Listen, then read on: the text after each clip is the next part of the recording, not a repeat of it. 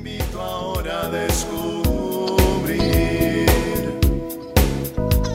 Tiene algo nuevo para ti, una propuesta que puedes seguir. Una verdad que compartir, una nueva forma libre de vivir. Un sencillo estilo de servir, el camino hacia la santidad. Hola, qué gusto encontrarnos otra vez en esta cápsula de paz y bien y le pedimos al Espíritu Santo nos acompañe en estos minutos de reflexión, de paz, de encuentro con Jesús. Bueno, pues celebramos en nuestra Iglesia Católica a Santa Clara de Asís, esta fundadora de la segunda orden de la espiritualidad franciscana y que, bueno, pues las conocemos como las madres, las hermanas clarisas, pero que en realidad su nombre, eh, el nombre por el que las fundó Clara fue el nombre de las damas pobres. Y ese nombre pues es muy significativo por todo lo que conlleva. Y aquí estas palabras que Pablo nos dice en Romanos 10, 18, que la fe viene por la predicación. La fe viene del oír y el oír por la palabra de Cristo.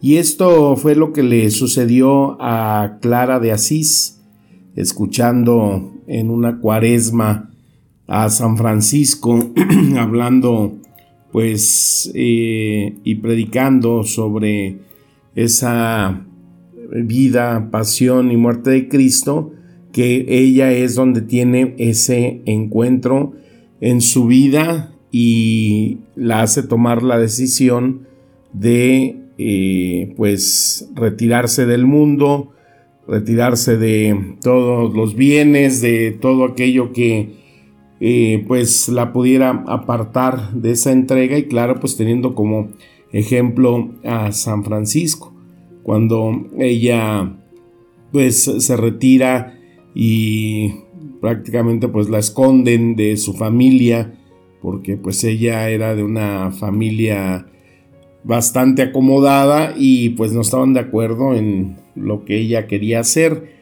Entonces, eh, ya en el caminar y con sus primeras hermanas, ella adopta ese nombre de las damas pobres. Y es que encontramos que, bueno, pues la pobreza tiene diferentes vertientes, matices, ¿no? Hay quienes pueden ser pobres o son pobres pues por cuestiones eh, o circunstancias que los orillan a vivir en pobreza. En un país donde la riqueza no se distribuye equitativamente, donde no se da una oportunidad igualitaria, pues entonces la pobreza eh, abunda. Y muchos son los que padecen esta, esta situación pobres de nosotros en México, con tantos millones que vivimos esa, ese tipo de pobreza. Hay pobreza también cuando, bueno, pues eh, se puede dar un fracaso, ¿no? Con este coronavirus. Muchos han tenido que enfrentar este fracaso financiero porque, pues, las circunstancias, quienes tenían proyectos, quienes emprendieron una empresa eh, con esta situación, este paro, pues ha hecho que mucha gente tenga un fracaso económico y pues esté ahora en una situación eh, dramática o de pobreza. También tenemos el otro tipo de pobreza cuando se ha malgastado los bienes, una pobreza irresponsable, cuando no se ha trabajado el fruto que se tiene para hacerlo producir y entonces ahí se da eh, esta, esta situación. La irresponsabilidad, el ocio eh, la falta de visión, pues ha hecho que gente que tenía bienes, dinero, pues pueda experimentar el camino de la pobreza. Y es que ahí Pablo nos da una de las enseñanzas más profundas que encontramos en la escritura. Primero de Timoteo 6:10, porque el amor al dinero es la raíz de toda clase de males. Por codiciarlo, algunos se han desviado de la fe y se han causado muchísimos sinsabores. También está la pobreza por elección. Esto es lo que hace Francisco y Clara. Ellos de familias prominentes, acaudaladas, toman una pobreza por elección.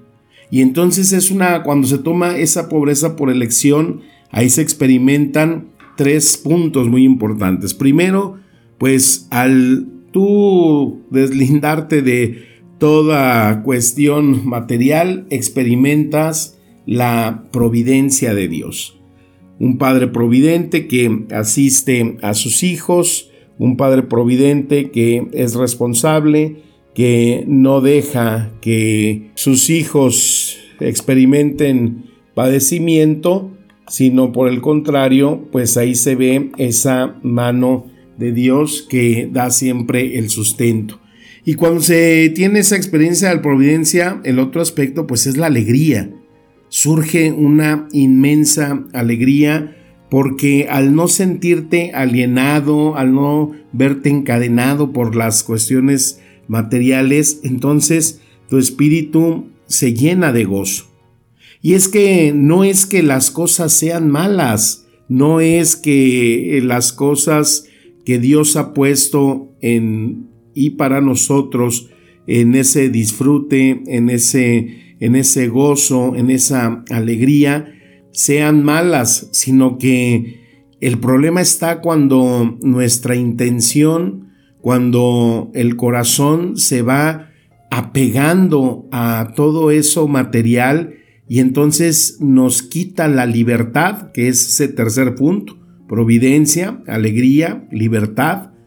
Dice la primera de Juan en el capítulo 3, 17, si alguien que posee bienes materiales ve que su hermano está pasando necesidad y no tiene compasión de él, ¿cómo se puede decir que el amor de Dios habita en él?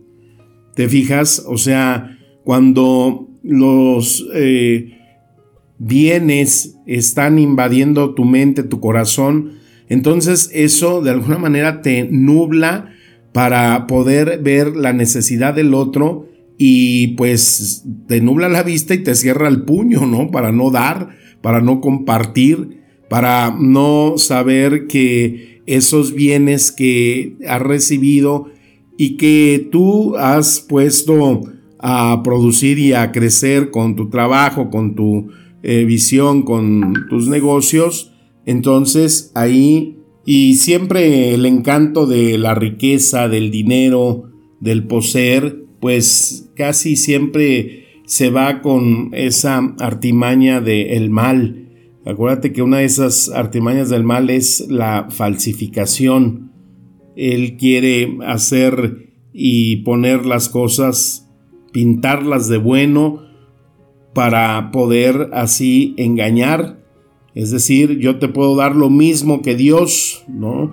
Eso lo vemos en esa eh, deidad del el dios Baal, que pues es cuando escuchamos esa palabra, ¿no? Los Baales, el dios Baal, es acerca de esas deidades que falsifican.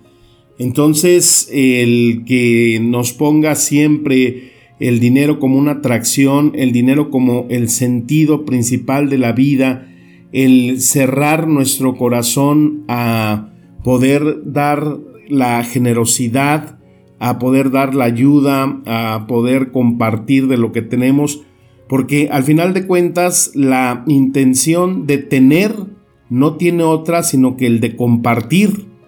Cuando tú compartes de lo tuyo y no de lo que te sobra, cuando tú apoyas, das, entonces eso es sembrar eso es como meter un arado y en cada buena obra, en cada ayuda, en cada providencia que das, ahí se van dando esas semillas y entre más es ese deseo de donar con corazón, con agradecimiento, con espíritu de compartir, entonces el fruto que se recibe es inmensamente mayor.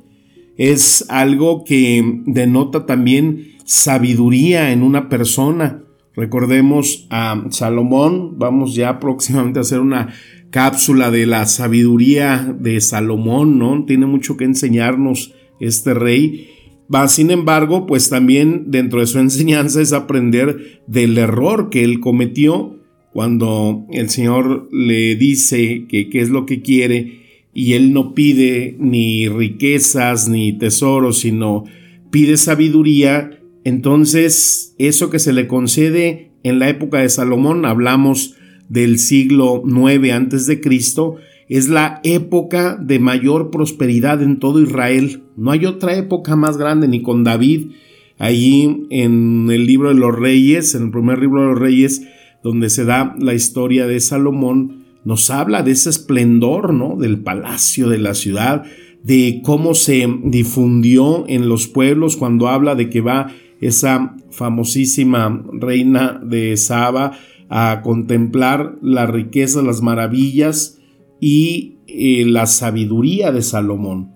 Pero como todo, pues llegó el momento en que esa vanidad, ese querer exhibir todo lo que se tenía, pues fue el inicio del camino de esa eh, curva al precipicio de ese pueblo de Israel, porque también en ese ser el mayor eh, tiempo de prosperidad, esa época gloriosa, pues también se experimenta una de las épocas de mayor corrupción.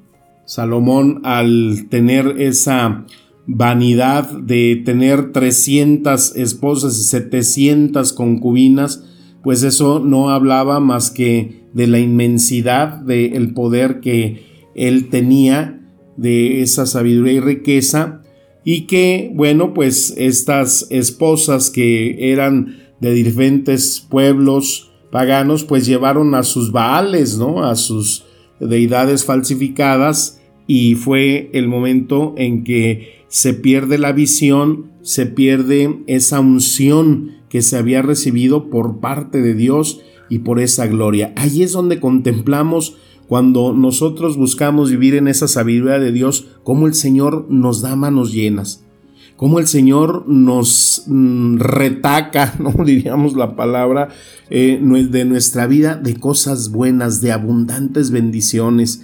Cuando en nosotros, si verdaderamente nuestro corazón está el buscar, agradar, vivir y tener esa estadía con el Señor, entonces todo lo demás se vuelve verdaderamente abundante y no es por tener, no es por poseer, sino que la mayor abundancia que puede encontrar nuestro corazón es la felicidad, es la alegría, es tener esa experiencia del Dios que está y camina con nosotros. Pidámosle al Espíritu Santo que nos ayude a buscar el verdadero camino, la sabiduría, el encuentro, la búsqueda de Dios en nuestra vida. Y que así como Clara y San Francisco encontraron esa alegría, ese gozo en esa pobreza por elección, nos enseñen también a buscar en nuestra vida el camino que nos lleve a tener un verdadero encuentro y gozo, donando todo nuestro ser y nuestro corazón al Señor agradecidos con Dios porque a través del ejemplo de los santos nos ponen el camino para seguir, el ejemplo a tomar y la alegría para experimentar. Te mando un fuerte abrazo, mi deseo de paz y bien. Santa Clara de Asís, ruega por nosotros.